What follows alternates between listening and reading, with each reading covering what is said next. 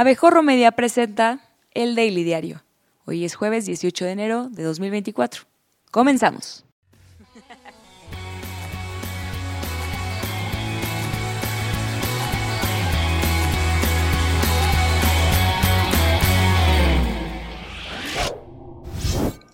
Tras las acusaciones de su falta de independencia y para demostrar que ella puede sola, el presidente Andrés Manuel López Obrador salió a defender a Claudia Sheinbaum, afirmando que no hay títere con poder. Porque cuando se llega a un cargo público, nadie acepta ser manipulado y que asegurar eso sería como encontrarle una pestaña a lo que nunca tuvo ojo. Cerrando con, ¿qué es lo que hace un taxista seduciendo a la vida? Antes de hacerse pipí y quedarse dormido en el podio. En referencia a los comentarios de Xochitl Gálvez, quien retó a Sheinbaum a un debate, siempre y cuando le dieran permiso, López Obrador enfatizó que no se necesita permiso de nadie y que por supuesto que Sheinbaum puede debatir ahora que ya le puso todas sus vacunas. Ante la pregunta sobre si los comentarios de Gálvez eran misóginos, el presidente señaló que es parte de la temporada electoral y que en campaña hay de todo y que ya ven cómo son las viejas. Eso nos paja por dejarlas jugar este año. En política, los que este, aspiran a ejercer el noble oficio de la política. No hay títeres con poder.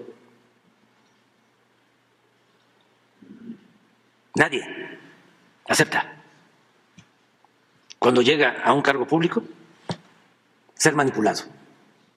Por otra parte, el mandatario anunció que la propuesta de reforma electoral que presentará el 5 de febrero busca reducir gastos de campaña, eliminar candidaturas plurinominales y, sobre todo, que no porque ya me voy se les vaya a olvidar a quién le apesta más el ganso. Esta iniciativa es parte de un conjunto de ocurrencias del presidente que, como Mario Delgado en la zona rosa, ataca varios paquetes. Cambios en el Poder Judicial, modificaciones al salario mínimo y aumentos a las pensiones. Destacó que las reformas son esenciales para fortalecer diversas áreas del sistema político y social del país. Tan esenciales que las dejó para su último año en el gobierno, cuando tiene menos empuje que Stephen Hawking en la isla de Epstein.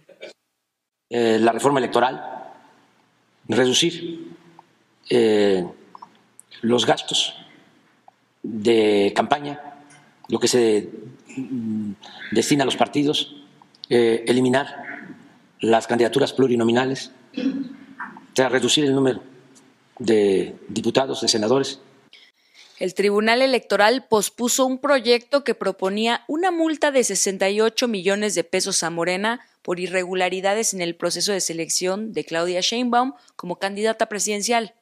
Irregularidades como, no, y en serio, ¿cómo ganó ella y no Marcelo Ebrard? Bueno, esa y otras tantas contables, pero sobre todo esa.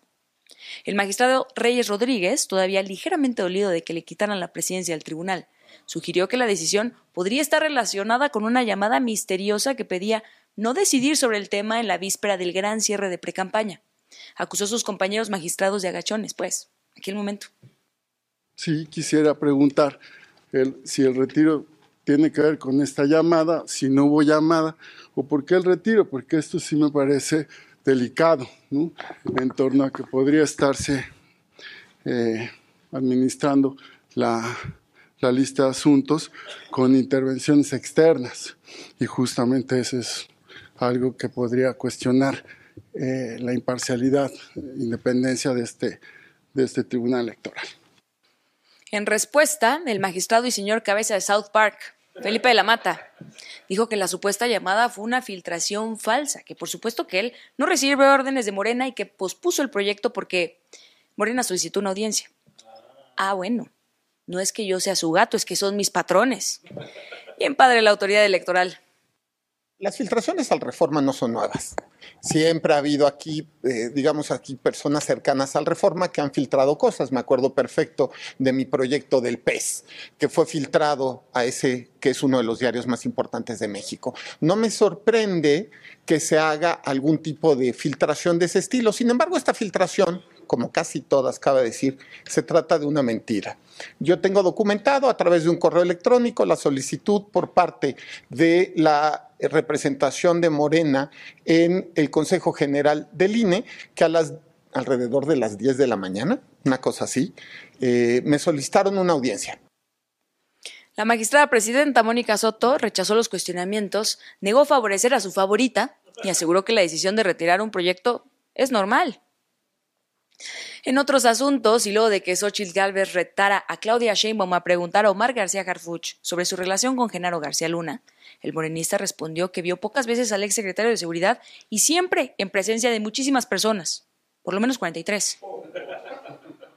Aseguró que las declaraciones de la precandidata presidencial de la oposición son parte de su precampaña y luego dejó de hablar para dedicarse a sonreírle a la Cámara, siguiendo con su estrategia de seducir señoras al borde de la menopausia fanáticas de 50 sombras de Grey. Pues más que contestarle a ella sería contestarle a la ciudadanía lo que siempre he contestado con toda transparencia. Al secretario lo vi tres o cuatro veces. Habría cientos de testigos, cientos de personas que pudieran atestiguar, sí, trabajó con él, sí, recibí instrucciones de él. No es así. Lo he respondido alrededor de cinco años y siempre lo voy a responder a la ciudadanía. García Garfuch descartó buscar la Fiscalía Capitalina debido a que ya tiene una encomienda como candidato al Senado. Sin embargo, dejó abierta la posibilidad de dirigir la Secretaría de Seguridad y Protección Ciudadana en caso de que reciba la invitación de Sheinbaum y también en caso de que Xochitl no gane. En más temas, la adiestradora de Samuel García, Mariana Rodríguez Cantú, anunció que como es la única en todo el partido que la gente no quiere linchar en cuanto la ve, respaldará al precandidato único por la presidencia de México del partido MC, el güey este con cara de whatever mal hecho. ¿No se acuerdan? Álvarez Mames, en su cierre de precampaña que se llevará a cabo hoy en Nuevo León, porque tampoco la van a hacer viajar por tan poca cosa. A pesar de la orden del INE que prohibió a su esposo Samuel García intervenir en el proceso electoral, Mariana Rodríguez dijo que de todos modos la que tiene seguidores es ella, por lo que acudirá a apoyar al candidato mientras el Quijada se queda a jugar con la bebé. Tenemos el cierre de precampaña de nuestro candidato presidencial, Jorge Álvarez Maínez, aquí en Monterrey, a las seis de la tarde en la explanada cultural, que está justo atrás del Palacio de Gobierno. Entonces, también les dejo esta invitación para los que nos quieran acompañar el día de mañana. Por su parte, el morro este de la candidatura, el velador de Samuel, pues, reiteró su propuesta de realizar un debate presidencial por semana durante los tres meses de campaña y por supuesto nadie lo peló. La diputada federal del PRI y señora con look de presidenta del Club de Fans de Flans, las Fantásticas, Monserrat Alicia Arcos, anunció que presentó una denuncia ante el INE contra Alito Moreno, acusándolo de violencia política de género, actos de corrupción y uso excesivo de Botox en lugares donde no debería ir Botox. La denuncia también involucra al secretario de Finanzas del PRI, Hugo Gutiérrez. La legisladora alega que Moreno intentó extorsionarla exigiendo una parte de los tres pesos de presupuesto del Organismo Nacional de Mujeres Priistas, del cual ella era encargada. De acuerdo a los hechos, primero fui abordada por el secretario de Finanzas con la finalidad de requerirme del recurso que el Partido Revolucionario Institucional ejerce para la capacitación y empoderamiento político de las mujeres y poder realizar actividades de manera digital y con un esquema que él me proponía, poder hacerse llegar del retorno del 50% de estos recursos. Por eso, insisto, este no es un tema solo de violencia política, sino es un asunto de corrupción. Cumpliendo la promesa del PRI de renovarse y convocar sangre joven, Mario Fabio Beltrones regresó a la política y se registró como aspirante al Senado. Qué gusto da ver esas voces nuevas que para nada le dan más argumentos a la 4T. Este miércoles acudió a la sede del partido y se dijo confiado en cumplir con todos los requisitos rumbo a la Cámara Alta, como el de edad, educación y el de poder borrar a cualquiera que se le oponga. Aquí, rumbo al registro en el PRI como aspirante a la candidatura del Senado, espero cubrir todos los requisitos y posteriormente vernos en campaña juntos para hacer que las cosas buenas pasen. Por su lado, la diputada priista Cintia López también realizó su registro en la sede del partido para la precandidatura a un lugar en el Senado con la promesa de darle voz a las minorías, como la de la gente que la conoce. en más información, López Obrador propuso destinar recursos de organismos autónomos como el Instituto Nacional de Acceso a la Información, el INAI, para financiar la iniciativa de reforma en materia de pensiones, retomando su estrategia de quitarle a los ricos para darle a los pobres los pobres proyectos que se le ocurren cada semana, mano. Está cañón. Destacó que el gobierno también hará sus aportaciones mediante la austeridad republicana a través de la eliminación de estructuras improductivas para ahorrar costos. Es decir, no tendremos democracia, pero sí la posibilidad de sacar un nuevo crédito Coppel, justo como en Dinamarca. Insistió en que su propuesta no tiene que ver con la administración de las pensiones de los trabajadores, sino que es un tema de justicia para que al jubilarse los empleados reciban completo su sueldo y lo recuerden en las urnas. Lo que sí es real, lo que sí es real, y puede pasar, es que López se robe la lana de tus ahorros.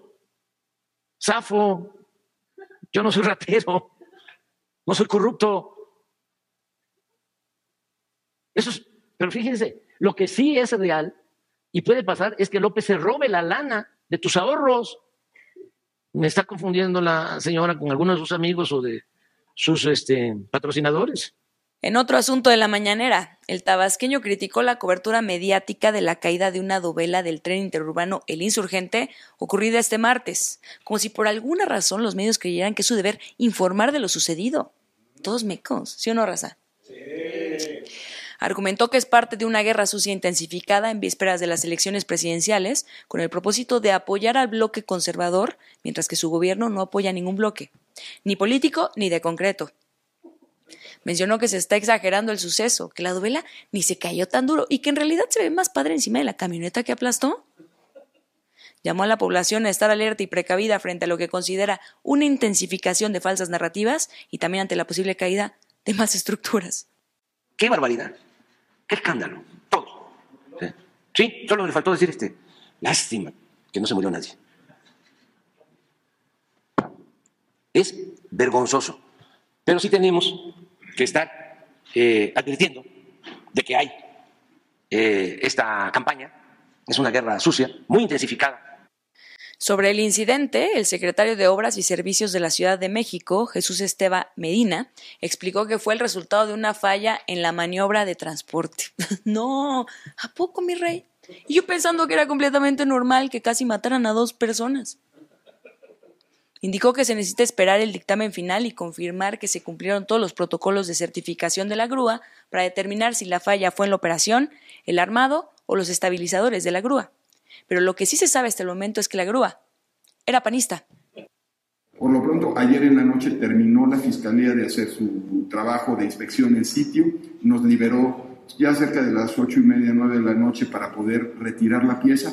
Sin embargo, los vecinos nos pidieron que no uh, los afectáramos con ruido y de ahí que se iniciaron las labores de retiro tanto de la grúa como de la pieza hasta el día de hoy por la mañana y estamos en ese proceso. Mientras tanto, la alcaldesa de Álvaro Obregón, Lía Limón y Santiago Totuaba aprovecharon la publicidad gratis e interpusieron una denuncia en contra del gobierno de la Ciudad de México y de la Secretaría de Obras y Servicios por negligencia, daño al asfalto, a las viviendas y vehículos por el desplome de la estructura del tren interurbano.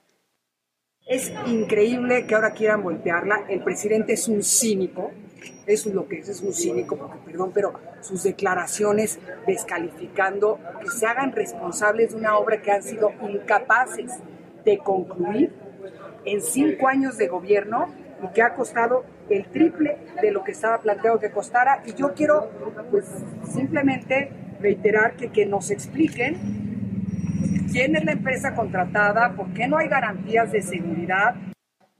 Tabuada reprochó que el jefe de gobierno, Martica Camalteadas Batres, no acudiera al lugar del incidente y advirtió que a partir de junio la Ciudad de México tendrá a alguien que estará en el lugar de los hechos, no escondido en su oficina y que posiblemente se llame Clara Brugada. Porque les voy a decir lo que sí va a pasar a partir de junio. Que ya sean casos fortuitos o accidentes, va a haber un jefe de gobierno que va a estar ahí, en los lugares, no escondido en su oficina, viendo cómo la gente se quejaba el día de hoy.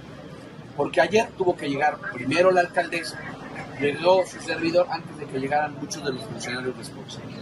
Entonces, que el jefe de gobierno no haya estado por ese miedo a que la gente le reclamara, a que la gente dijera y esperara mínimo que el jefe de gobierno acudiera a un lugar donde hubo una tragedia que se pudo haber evitado. Pasamos a otros asuntos. Un video que circula en redes sociales muestra el momento en que un grupo de comerciantes de la Marquesa en el Edomex agreden a palos y golpes a jóvenes que solicitaron su cambio después de haber rentado una cuatrimoto para pasear y terminaron linchados. O como le conoce la Secretaría de Turismo Local, vivieron la mágica experiencia Estado de México. En las imágenes se observa cómo los hombres golpean a los chicos, cómo varias mujeres gritan para que pare la agresión y cómo el que graba no hace nada.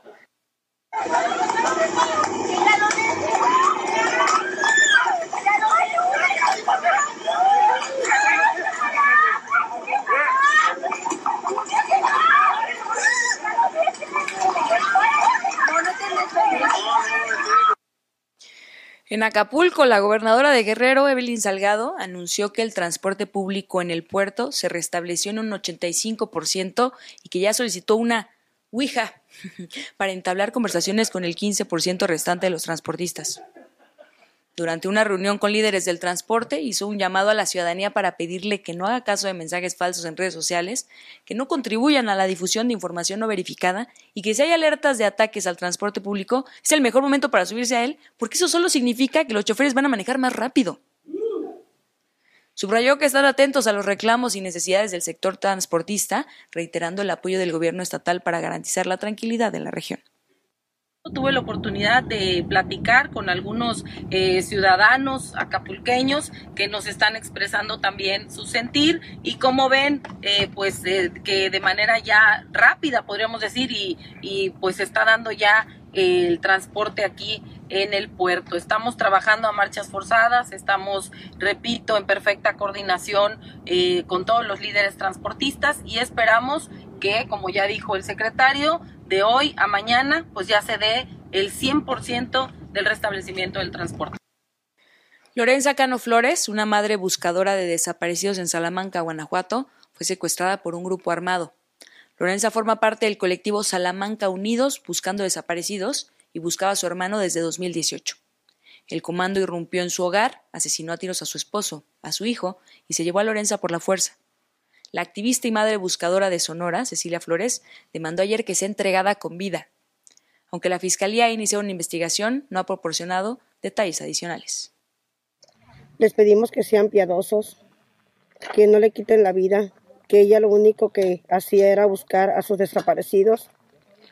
Como hay miles de madres que luchamos incansablemente por ellos, aún poniéndonos en riesgo, en riesgo, perdón, sabemos que en estos lugares donde nos encontramos donde los, donde los buscamos incansablemente, donde hemos encontrado miles de personas. es lo único que la vida nos ha dejado. En información internacional, en Ecuador, el fiscal César Suárez, encargado de investigar el asalto armado al canal de televisión TC el 9 de enero, fue asesinado en Guayaquil. En un extraño retorno, Diana Salazar, fiscal general, confirmó el asesinato y como alma en pena advirtió en un video que la delincuencia no detendrá el compromiso que la autoridad tiene con la sociedad ecuatoriana. La policía está llevando a cabo investigaciones para encontrar a los responsables del asesinato. Voy a ser enfática. Los grupos de delincuencia organizada, los criminales, los terroristas no detendrán nuestro compromiso con la sociedad ecuatoriana continuaremos con más fuerza y compromiso. Debemos tener claro que este hecho atroz trae consigo un mensaje para el trabajo que estamos cumpliendo desde la justicia en el Ecuador. Hacemos un llamado a las fuerzas del orden para garantizar la seguridad de quienes nos encontramos en el cumplimiento de nuestras funciones.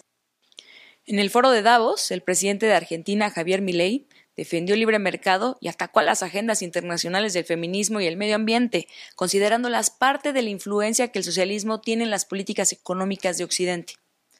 Durante su intervención en el Foro Económico Mundial, dijo que la igualdad entre los sexos es ridícula y antinatural, y que lo único que pide el feminismo es la intervención del Estado para entorpecer el proceso económico. Milley concluyó poniendo en duda las ideas de que los seres humanos dañamos el planeta y que éste debe ser protegido a toda costa, incluso con control poblacional o impulsando la agenda sangrienta del aborto. Otro de los conflictos que los socialistas plantean es del hombre contra la naturaleza. Sostienen que los seres humanos dañamos el planeta y que debe ser protegido a toda costa, incluso llegando a abogar por mecanismo de control poblacional o en la agenda sangrienta del aborto. Lamentablemente, estas ideas nocivas han pregnado fuertemente nuestra sociedad. Los neomarxistas han sabido cooptar el sentido común de Occidente. Lograron esto gracias a la apropiación de los medios de comunicación. En Reino Unido, el Palacio de Buckingham dio a conocer que el rey Carlos III de Inglaterra se someterá la próxima semana a un tratamiento por un problema de próstata, situación que sus críticos han aprovechado para señalar. Eso nunca le pasó a su mamá. ¿eh? Por otra parte, se informó que la princesa Catalina de Gales fue hospitalizada para una intervención quirúrgica abdominal que se realizó con éxito y que estiman que se puede recuperar en 10 o 14 días, pero solo si deja de hablar sobre la posibilidad de divorciarse. Un avión de la compañía aérea japonesa All Nippon Airways, que volaba a Seattle, regresó la madrugada de este miércoles al aeropuerto de Haneda porque un pasajero mordió en el brazo a una sobrecargo. El hombre de 55 años, de, nacionalidad estadounidense, fue arrestado tras llegar al aeropuerto por la policía local por haber causado lesiones a la azafata.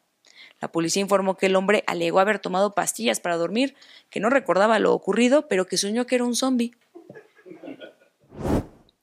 En los deportes, el ciclista mexicano Isaac del Toro consiguió su primer triunfo profesional a los 20 años tras ganar el sprint de la segunda etapa del Santos Tour Down Under que se corre en Adelaida, Pobre Adelaide, oye.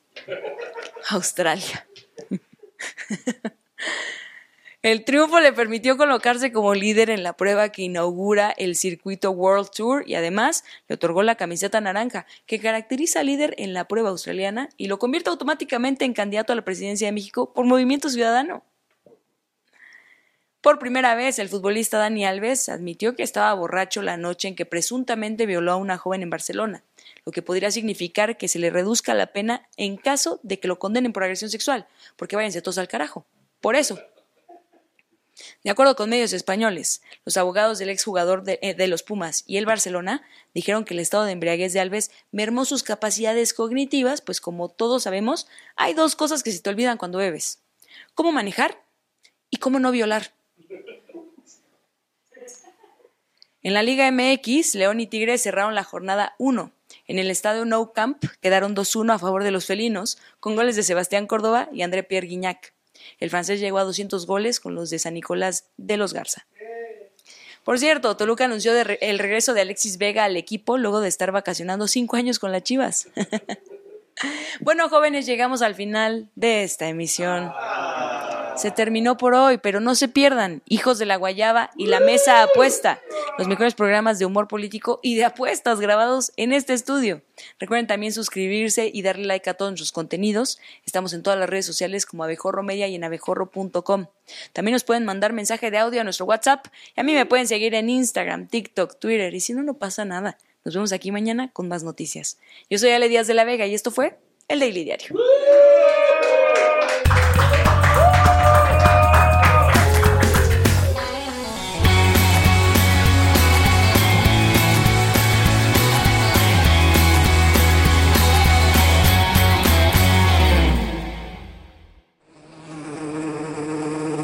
Recuerda seguirnos en todas nuestras redes sociales y disfruta todo el contenido que tenemos preparado para ti. Nos encuentras como Abejorro Media.